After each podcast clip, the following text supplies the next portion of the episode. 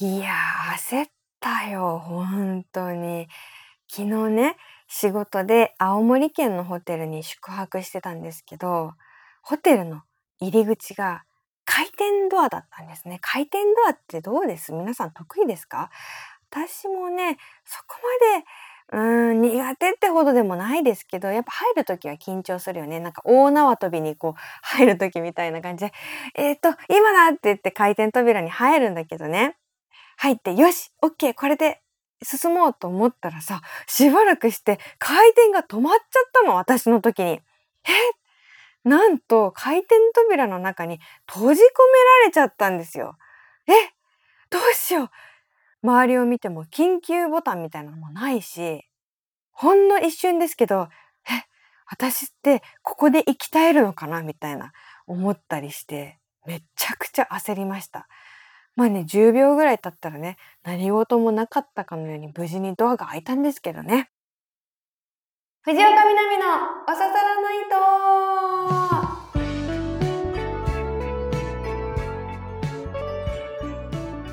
皆さんやっほー藤岡みなみです。今週もポッドキャストオリジナルでお送りしていきます。ハッシュタグは番組本編と同じおささらないとをつけてつぶやいてください。待ってます。や、先週の日曜日は文学フリマ大阪でしたよ。文フリ大阪行ってきました。初めてね、私も出展する側だったんですけど、文学フリマっていうのはね、クリエイターとか作家とかが自分の本とか手作りのね、冊子とかを売ったりするイベントなんですね。今回の文振り大阪は800ブースぐらい出展があったのかな。中にはプロもいれば、出版社もいれば、初めてなんかこうちょっとちっちゃい冊子を作ってみたよみたいな人もいろいろいるわけなんですよ。私は今回初めてあのお客さん側じゃなくて本を売る側で行ってみたんですけどすごい大変なことが起こりましたね。何が大変って主に3つあるんですけど最初はねこの分振り大阪参加する時に申し込んだ時に友達と2人でブースを出す予定だったんですけど友達がねあの来れなくなっちゃって、まあ、今その友達はねマーシャル諸島に行ってるんですけど東京の文学フリマっていうのもあって東京の文振りは5月かなやってて今年。私も行ったんだけどその時は来場者が過去最高の1万人超えだったというふうに聞いてて、で、大阪の分振りは前回は2000人ぐらいで、今回大阪も増えるんじゃないかなって予想されてましたけど、どこまでね、増えるのかは未知数だなっていう感じで、結局当日迎えてみたら、4300人って言ってたかな。前回の大阪開催の倍のお客さんが来たと。うん。11時から会場なんですけど、もう会場の前から長蛇の列ができてて、出店ブース側は10時から、だから会場の1時間前からあの中に入って準備をすることができるんですね。で、大体大きさで言うと、長机一つ分私は予約してたんですけど、そこにやっぱり布をかけたりとか、本を並べたりとか、値段を書いて分かりやすくこう貼っといたりみたいなことをしてると、1時間なんてね、あっという間に経っちゃうんですよね。でも、一人だから、始まっちゃったら、お手洗いも行けないわ、これと思って。で、10時45分ぐらいに準備が終わったから、急いでお手洗い行っとこうと思って行ったんですね。で、会場15分前ですね。そしたら館内放送があって、え、本日10時50分にアーリーオープンいたしますって、まさかの一般会場が10分早まるっていうお知らせだったんですよ。えー、今トイレ並んでるし、トイレ並んでるのに、アーリーオープンはやばすぎると思ってさ、え、これ文句じゃないのよ。会場前からね、お客さんがやっぱ増えすぎちゃったからさ、あの、その、オープンを早める必要があったという運営側の大事な判断だったと思うし、それほどイベントが盛り上がってるっていうこと自体は嬉しいんですよ。だけどさ、トイレすごい列並んでたからさ、え、え、私、ブースに戻る前にオープンしちゃう、どうしようどうしようってか、焦り症だからさ。まあまあそれでもなんとかギリギリ間に合いまして本を売り始めたんですね。でその本が、まあ、この間もポッドキャストでも言ったと思うんですけどタイムトラベルをテーマにした超個人的時間旅行っていうねあの人同人誌を企画して私が大好きな作家さん10人にエッセイを書いていただいてそれをね印刷会社に入稿してそれで初めて売ることになったんですね。最初の1時間でさ実は爆売れしまして、まあ、やっぱね参加メンバーがすごいということでなくなっちゃったの実は。えー、まだ12時なのに完売したと思って何人かいらっしゃったお客さんにも言っちゃったんですよ。すいません。なんともう完売しちゃいましたって。でもさ、大変なのはそっからで、よく見たら在庫がまだあったんですよ。もう半分あって、段ボールがね、一箱しかないと思ったら二箱あったんですよ。なんでそんなことが起こるかっていうと、印刷所から直接会場に送っていただいてたのね、箱を。そういう搬入ができるんですよ、分振りは。2箱送っていただいてるの気づいてなくて、多分メールとかでさ、お知らせいただいてたと思うんだけど、私がさ、あわあわしてたからさ、1箱だって思ってたの。で、10分ぐらいさ、ああ、売り切れたって思ってたんだけど、気づいたらもう1箱あるから、えまだまだあるじゃんってなってさ、そっからまた売り始めて、でもずっとね、なんか申し訳ないなーって気になってて、さっき何人かに完売ですって言っちゃったんですよね。いやお願いだからもう一回来てくださいって思いながらね申し訳ない申し訳ないと思いながら売って最後またその2箱目も無事に完売して終わることができたんですけどねうん焦ったよ本当に。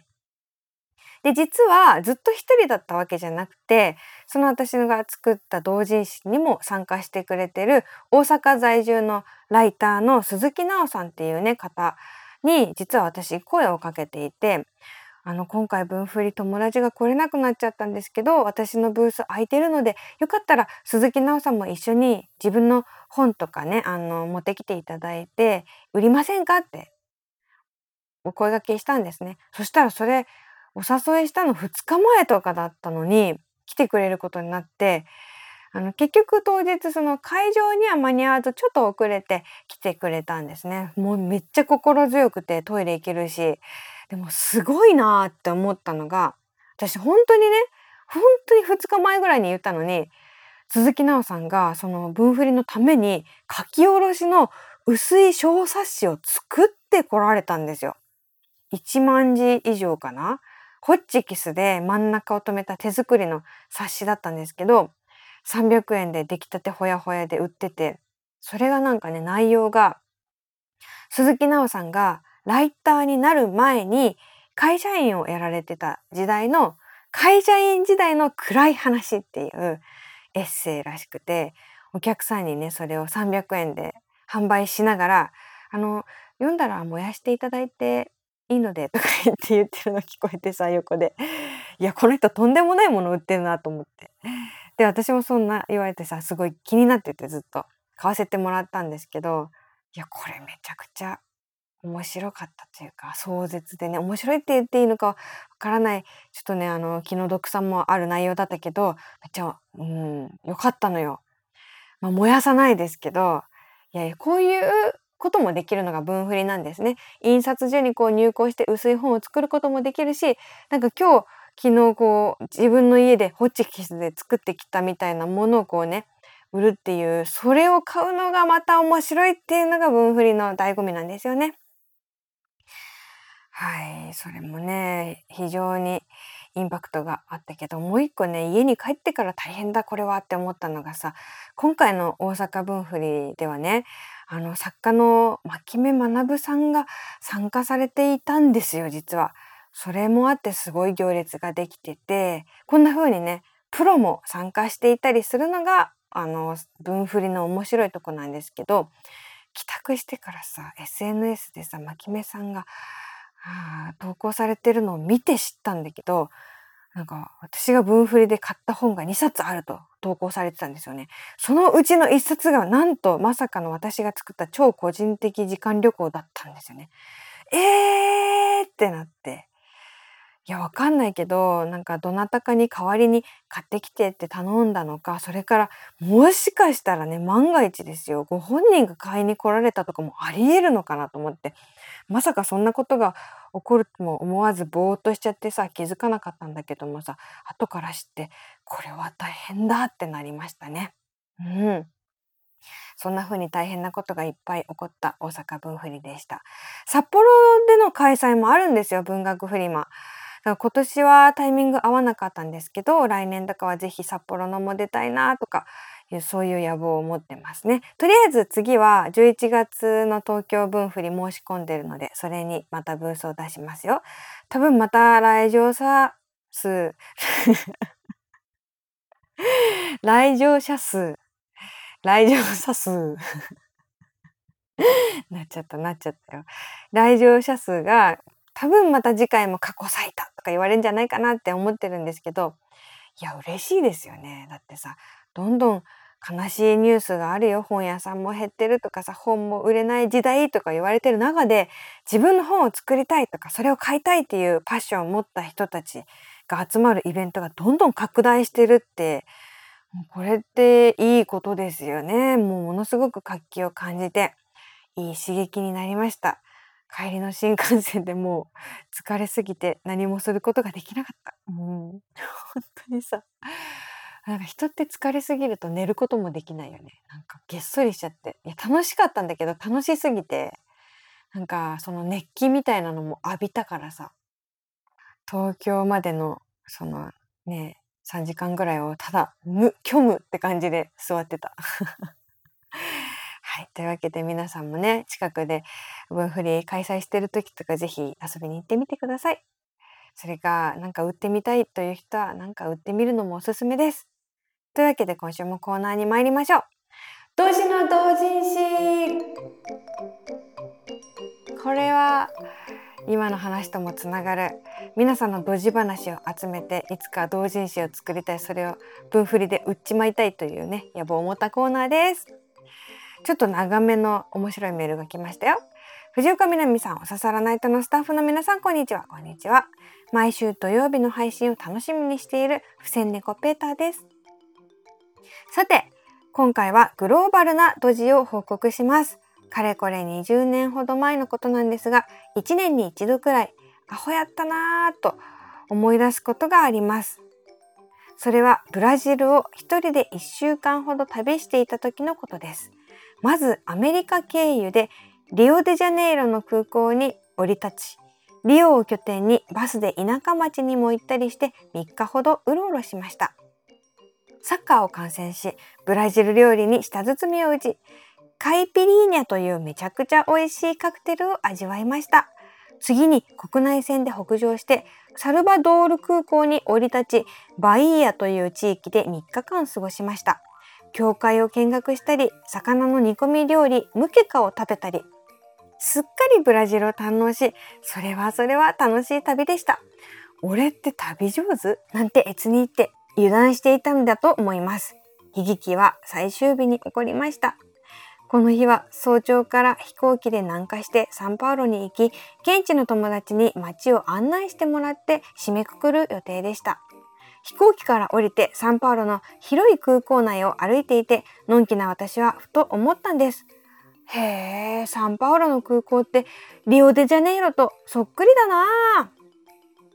直後にさーっと顔から血の気が引いていきました。お、落ち着けと言い聞かせながら近くのカウンターに歩み寄り、片言のポルトガル語で聞きました。秋、ヒオデジャネイロ？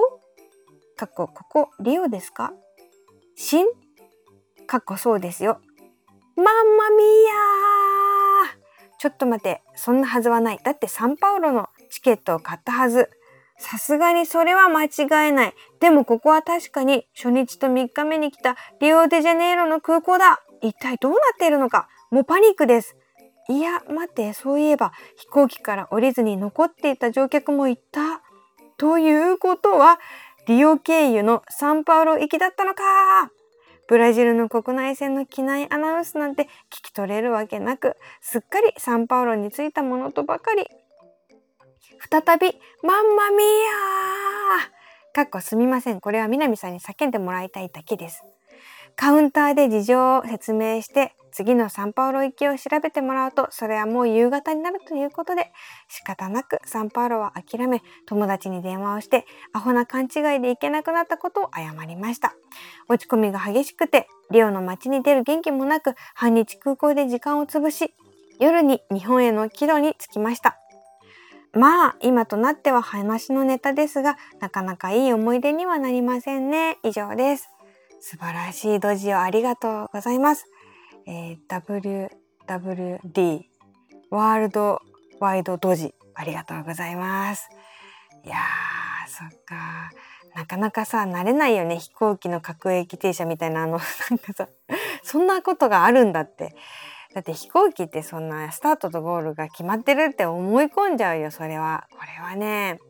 まあ確かにあの俺って旅上手って思った後は何かしらの失敗をしがちだと思いますけど気を引き締めていたとてこれは罠ですね。うんうんうん。いやお疲れ様です。いやこれね本当にドジの同人誌作れると思いましたよ。なんか、うん、これは集まればいけるというふうにちょっと思いました一緒にムフリに行こう。いやいやいや。いつかいい思い出になるといいんですけれどなんかね地味にすごく共感したのがなんか落ち込みが激しくてリオの街に出る元気もなく半日空港で時間を潰しっていうのが分かる。なんか本当にもうあどっと疲れたんでしょうね。なんかもう半日もあるけど空港の中で佇んでいることしかできなかったという気持ちがすごくわかります。お疲れ様です。続いてのコーナーはこちら。純喫茶南。ここでは本編で読み切れなかったお便りなどなどをまったり読んでいきます。もちろん普通のお便りなどもね。カロンコロンいらっしゃい。今日の飲み物はこちら。えー、人弁さんの日本橋だし場飲むお出汁にしたいと思います。これはねこの間の9月2日の朝の工夫博でも販売されていたんですけど飲むお出汁っていうのはねすごい画期的であの紅茶のティーバッグみたいな感じの中に出汁が入ってまして本当にマグカップにそのまま入れてお湯を注いでこうコーヒーとか紅茶を飲むような感じで出汁を飲もうというお料理に使うんじゃなくて出汁をそのまま飲もうという商品でねこれ私も買わせていただいたんですけどもう相当ほっこりするのよ。めちゃくちゃほっとするからなんかねしょっぱさとかはね全然想像以上になくて本当に香りとかこの出汁の奥行きっていうのを味わうようなね味がしてすごくねおすすめの飲み物だったので純喫茶南でも出します。では1つ目瀬戸内町ささら眠るトランブルさん。あこれはね本編のほっこりグランプリの、あのー、続きというか今週のほっこりグランプリのテーマが私のほっこりタイムでしたね。私のほっこりタイム届いております。えー、ルトランブルさん。南さん、スタッフの皆さん、こんばんは。こんばんは。私のほっこりタイムは、毎朝仏壇に手を合わせる時間です。毎日炊きたてのご飯をお供えして、両親、兄、弟、ワンコ、ニャンコの写真を見て手を合わせ、線香をあげながら自分が生きている限りずっと続けていくからね。そう念じます。天国にいる家族と心を通わせる朝のほっこりタイムです。素晴らしい。これはおばあちゃんが実践してます私のおばあちゃんもねその分振りの時に奈良のおばあちゃん家に泊まってたんですけどおばあちゃんは本当に毎日お仏壇に、あのー、おじいちゃんとそれから、あのー、犬サファイア2人にねお茶と、あのー、何ご飯をあげたりしてますけど本当に心の中とかじゃなくてめちゃくちゃ話しかけるのよおばあちゃんは。おじいちゃん南が来てくれたよ。嬉しいなとかもうでかいのよ声が。でおばあちゃんは本当におじいちゃんはお家の中にいて一緒に生活してるよっていう気持ちでさ、あのー、まあ、日々過ごしてるからさ。でさこの間おばあちゃんとななんてだったかな。窓ガラスになんかマジックミラーみたいな外からはあまり中が見えなくなるシートみたいなのを貼ったんだってそしたらあのカーテンを全部開けても外がこちらから見えるけど向こうからプライバシーがね守られてるっていう風になってすごい日中も明かりが入って外の景色も見えるしすごいいいわっていうそんなシートを貼ったよっていう説明をしてくれてたのよ。でそのシート越しにあの外を見ながらねあのおばあちゃんと話してたらなんか誰も通ってないのに、あのー、玄関のねライトがついたの。それが外なんだけど家の外で家からあの家に誰かが来た時とか自分が帰ってくる時に自動でライトがつくようになってるのがちょっと入り口にあるのよ玄関の外に。でそれがね私も夜おばあちゃん家にこう帰ってきたりすると電気がパッてつくんだけどそれが誰も通ってないのにパッてついたの。だから私これはと思っておばあちゃんに言ったんだよね。あおじいちゃんじゃないっておじいちゃんが今こう通ったんじゃないってそしたらすごいいいこと言ったと思ったのよ私は。そしたらおばあちゃんが「えー?」とか言って「おじいちゃんは外にいないよね家の中にいるよね」ってなんかすごいなんかマジレスされちゃって なんかしまったと思ったよ。そうかおばあちゃんの中では私はねどちらかというとおじいちゃんいろんなとこにいると思ってるんだけど私が東京に戻っても、まあ、近くにいる時もあるんじゃないかなって思ったりしてるんだけど。おばあちゃんの中でさ完全に家の中で一緒に暮らしてるっていう思いだからさ「おじいちゃんは外におらんやろ」とか言って言われてさ「そうだった。あれは別のなんか別の例です」と思って。ごめん。それ思い出したからちょっと長々と話しちゃいましたけどすごいわかる。お仏壇にね、あの手を合わせるっていうのがほっこりタイムすごいわかります。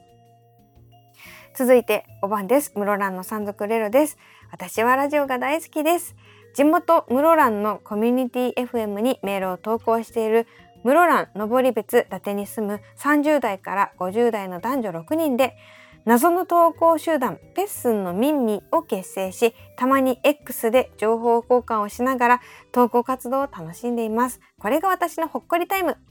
追伸。来月で結成5周年になるペッスンのミンミはフランス語で嫌われ者の意味があります。えー、そういう意味だったの？なんかさ謎の投稿集団っていうあの文字もいいんだけどさ X で情報交換ってこれあれだね。Twitter で情報交換っていうより X で情報交換って言った方がさ謎の投稿集団感がすごく上がってますね。なんか。しかもフランス語で嫌われ者って何？なんかかっこいいじゃん。コードネームみたいな。なんかスパイみたいななんかね。映画に出てきそうなかっこよさもちょっと感じましたけど。いいなあこれはほっこりタイムですね。やっぱ大人になってからのこういう趣味のつながりというか、あの、ちょっと言ってみたらさ、こう、うーん、なんだろ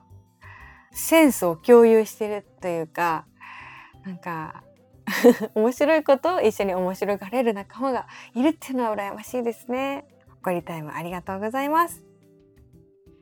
えー、続いて、おささらネームまこちゃんです。先日は大阪分振り大盛況の中本当にお疲れ様でした。ありがとうございます。本物の南さんを前にしてもう緊張しまくってわけわからなくてすいませんでした。さてさて今週のお題の私のほっこりタイムですが、それは毎朝訪れます。朝食はほぼ毎日卵サンドとヨーグルトとコーヒー、マーガリンとチューブのからしを塗ったパンの上にゆで卵を潰して作るんですが、そのゆで卵がなんとも魅力的なんです。殻を剥かれて、つるつる白くて丸い卵が食パンのクッションの上にちょこんといるのが、潰すのもためらうほど愛おしくしばらく見つめるというほっこりタイムが経過するんです。ただ寝起きでぼーっとしているのもあるんですけどね、そんな私のほっこりタイムでした。なるほど。そっか、こういうやり方もあるのかというのは、卵を潰してパンに塗るって結構定番ですけど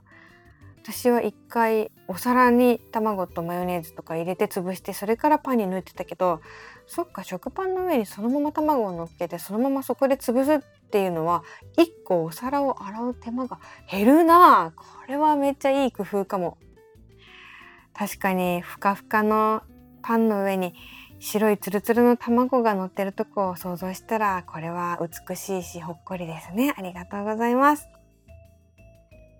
続いておささらネーム天の弱坊やさん。みなみちゃんこんばんは、こんばんは。今度は天の弱坊やは、イキャメラをやりに行くんだけど、行きたくありません。と言ったところでやりに行くんだけど、撮ってもらうんだったら、IMAX で撮ってもらいたいな。あと、監督は、是枝監督がいいな。ほな、みなみちゃん、ちょっくらイケメラ行ってくるわ。胃カメラっていうとさ、もうほんと医療的な感じがするけど、キャメラっていうとさ、アクションって感じだよね。ああ、そうか。もう刺さらないとってなんか定期的に胃カメラの話題ありますけど、うん、スペクタクル、大スペクタクルにしたいっていう。まあ確かにその胃の中ってうん。なんかクラシック音楽とかつけたらなんやかんや壮大な感じに見えるかもしれない。いや頑張ってください。私も辛さはよく知ってるからさ。もう全身麻酔じゃないけどあの寝てる間のやつにしちゃってるけど。本当にいつか終わるから、うん、始まればいつか終わる。それが胃カメラですから。ね終わったら自分にご褒美をいっぱいしてあげてください。続いておささらネームジェンちゃんさん。みなみさん。スタッフの皆さんこんばんは。こんばんは。9月10日日曜日大阪天満橋で開催された文学フリマに行き2019年のうとうとライブ以来4年ぶりに南さんにお会いして超個人的時間旅行とうとうとの陣1巻を購入しました。私が着いた時にはもうすでに何人か並んでいましたがおささらナイトのリスナーの中では第1号で入手したと勝手に思っているとツイートもさせていただきました。あの後大雨になりましたが、無事でしたでしょうか？今後はライブで大阪に来てください。楽しみにしています。PS 予算もう少し増やしていくべきでした。うとうとで残りの陣やグッズを購入できるようちょっとお小遣いの節約をしておこうとのことです。ありがとうございます。えっとさっきのまこしゃんさんとかね、ジンシャンさんもそうですけど、分振りお越しいただいてありがとうございました。大阪だからね、どうかなって思ってたんですよね。東京とか札幌だったら、なんかこう、だいたいおささないとのね、リスナーさんも来やすいかなって思うけど、大阪ってどのぐらいね、こう、来てくれるのかとか、分かんなかったけど、たまにはさ、大阪から始まるっていうのもいいよね。だって私もだ出身はやっぱ奈良とか淡路島とか関西の方っていうねあのあれもあるし必ずしも全てがいつも東京から始まるとかそれも違うかなとは思ったりするので気合の入ったジンをね大阪スタートでちょっと販売させてもらってちょっとね北海道とかでも皆さんにご購入いただける機会を作りたいなとは思ってるんですけどありがとうございます。そうそう雨ね。私は実は天満橋ってさ駅直結だったから全然濡れずに帰ることができたんですけど今週ね私函館と青森でロケの仕事あったんですけどすごかったよ。あの私が函館に到着したら雨が止んでで私が終わるロケが終わる頃に雨が降り始めたっていうもうみんなねこの人は晴れ女だみたいな感じでおだててくれてね結構ねこういうロケの現場ってかなりの確率で誰が晴れ女だ誰が雨女だみたいなことずっと言ってる。2泊3日みんなでずっと言っててさ「あなたが晴れ女ですよ。いやいやあなたが」みたいな。なんかその「誰々さん持ってますね」とかなんか もうずっと言ってさなんかだんだんさこう申し訳なくなってきてめっちゃ言ってくれるから「いや私じゃないです」とか皆さんの日頃の行いがとかいやいやあなたです。いやいやあなたですみたいなことをね なんかお互いに言い続けて2泊3日終わってでもよかったよって雨降っちゃったら本当に大変だからね。遺跡での撮影ですからね。遺跡。カメラさんとかね音声さんもすごいさ重い機材持ってたからさよかったよ雨降らないでギリギリ乗り切ることができました。ありがとうございます。というわけで、え今週も刺さらないとポッドキャストコーナーやってまいりましたけど他にもいろんなコーナーがございます。ちょっと聞いてみたいのはさ皆さんがもしもしだよ文振りに何か出展するとしたら何の同人誌を作りますかっていうのをこれ来週教えてほしいけどどうだろう。そもそもそんなの出したいと思わないっていう人もたくさんいると思いますけど。もし自分が同人誌を出すなら教えてください。他にもいろんなコーナーあるので、あの、私が忘れているようなコーナーに投稿してくださっても構いません。宛先はみなみアットマーク stv.jp です。ではね、えー、じゃあ、9月ってやっぱ夏の疲れとかがどっと来て、なんか寝ても寝てもまだ疲れが取れないってこともあると思うんですけど皆さんにまたちょっと何かしらいいことが訪れるそんな予言をして終わりたいと思います。そうだな。うん。明日スーパーに行ったらすごく美味しい新商品のアイスに出会うことができます。あとは出張とかがある人は、えっと、次に泊まったビジネスホテルのシーツが布団と一体化してるタイプのやつです。かっこ予言というわけで来週もまたこの場所でお会いしましょう。お相手は藤岡みなみでした。またね